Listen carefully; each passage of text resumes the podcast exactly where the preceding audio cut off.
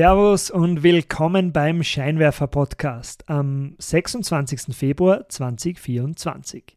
Ich bin Matthias Fritsch und in meinem Podcast erzähle ich dir jede Woche, was du von den erfolgreichsten Unternehmen lernen kannst und wie du diese Lektionen in deinem eigenen Unternehmen umsetzt. Für die heutige Folge reisen wir zurück in die USA der 1950er Jahre, denn von dort erobert in den folgenden Jahrzehnten ein Produkt die Welt, das auch du mit hoher Wahrscheinlichkeit bei dir zu Hause hast. Und dieses Produkt ist eigentlich für eine ganz andere Verwendung erfunden worden. Doch als es von den Mitarbeitern immer heimlich mit nach Hause genommen wird, wird dieses Produkt auch schließlich dann im Einzelhandel verkauft. Wenn dir diese Geschichte gefällt, kannst du mich gerne unterstützen. Am besten, indem du dich zu meinem wöchentlichen kostenlosen E-Mail-Newsletter anmeldest. Dort bekommst du alle Stories mit Bildern und den passenden Grafiken per E-Mail direkt in dein Postfach geschickt. Geh dazu einfach auf www.derscheinwerfer.com. Ich habe dir einen Link zur Anmeldung direkt in die Shownotes gepackt. Also dann, legen wir los, auf geht's!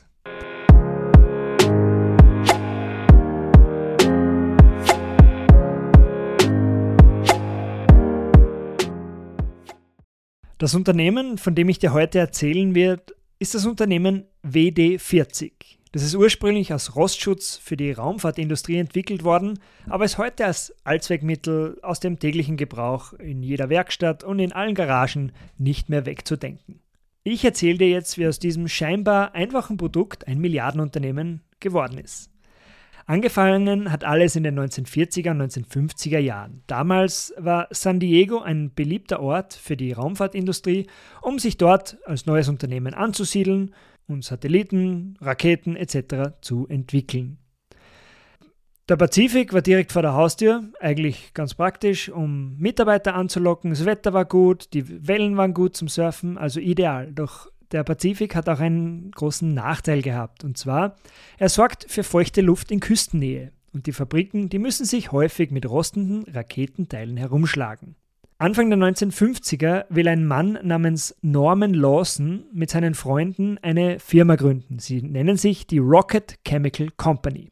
Und die wollen jetzt eine Lösung für dieses Problem entwickeln. Ein Mittel, mit dem Wasser verdrängt werden soll, damit die behandelten Metallteile nicht zu rosten beginnen. Und die ersten Versuche, die funktionieren überhaupt nicht. Selbst nach 10 Versuchen, nach 20 Versuchen, nach sogar nach 39 Versuchen stellt sich überhaupt kein Erfolg ein. Doch Lawson, der will nicht aufgeben und er versucht es ein letztes Mal. Und mit seinem 40. Versuch schafft er es endlich, denn die 40. Rezeptur, die bringt die gewünschten Ergebnisse. Jetzt steht er vor der Frage, wie er dieses Produkt nennen soll.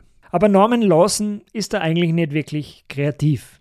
Er notiert in seinem Notizbuch einfach W WD40, also WD40. Und das steht ganz einfach für Water Displacement, die 40. Formel, also der 40. Versuch war das. Also wie gesagt, WD40 oder wie man bei uns umgangssprachlich sagt, WD40. Ich werde deshalb in weiterer Folge auch immer WD40 sagen. In den folgenden Jahren verkauft die Rocket Chemical Company dieses WD40 erfolgreich an die Raumfahrtindustrie. Einer der größten Kunden ist ein Unternehmen mit dem Namen Convair.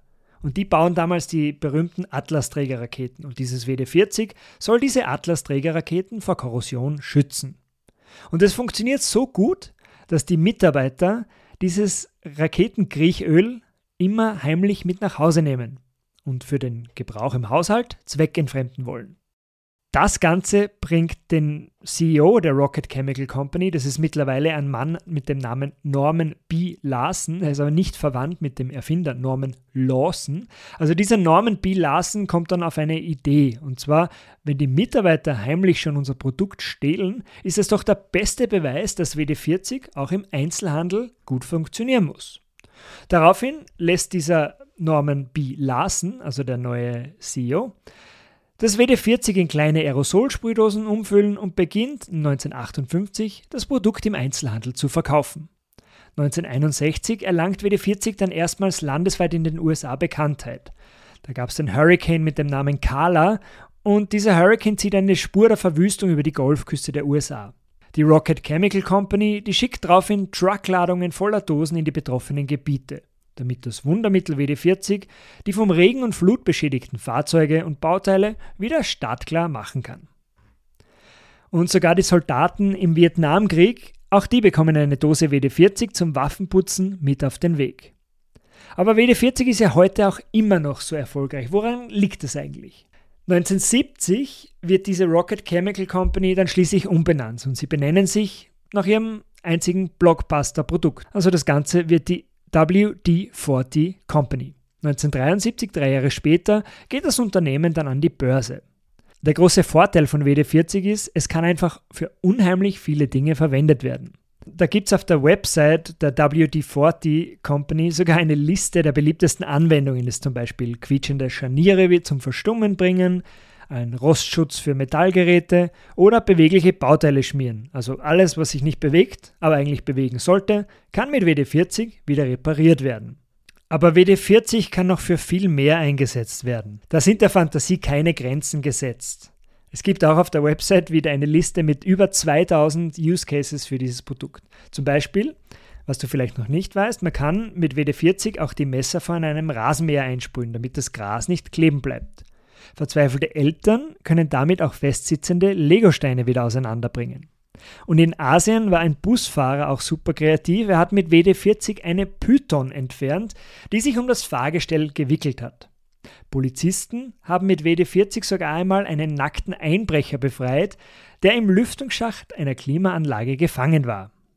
Also WD-40, das hört sich wirklich super praktisch an. Was ist da eigentlich drinnen? Die genauen Bestandteile von der Rezeptur? Die sind streng geheim, das weiß eigentlich niemand. Die sind nur auf einem Zettel niedergeschrieben und der ist sicher in einem Bankschließfach in San Diego verwahrt. WD-40 hat auch nie ein Patent für die Formel angemeldet, und zwar aus dem Grund, damit sie es weiterhin geheim halten können, weil wenn sie ein Patent anmelden, müssten sie offenlegen, was da alles drinnen ist. Und diese Geheimhaltung wird in weiterer Folge zum großen Wettbewerbsvorteil von WD-40, denn kaum eine Konkurrenzlösung kann WD-40 das Wasser reichen. Wie geht es jetzt weiter? Wie will WD40 weiter wachsen? Weil irgendwie steht ja so eine Dose in fast jeder Werkstatt schon herum. Wie soll das Unternehmen da weiter Wachstumspotenziale heben können? WD40 hat sich vor einigen Jahren zu einer sogenannten Premium-Strategie entschieden.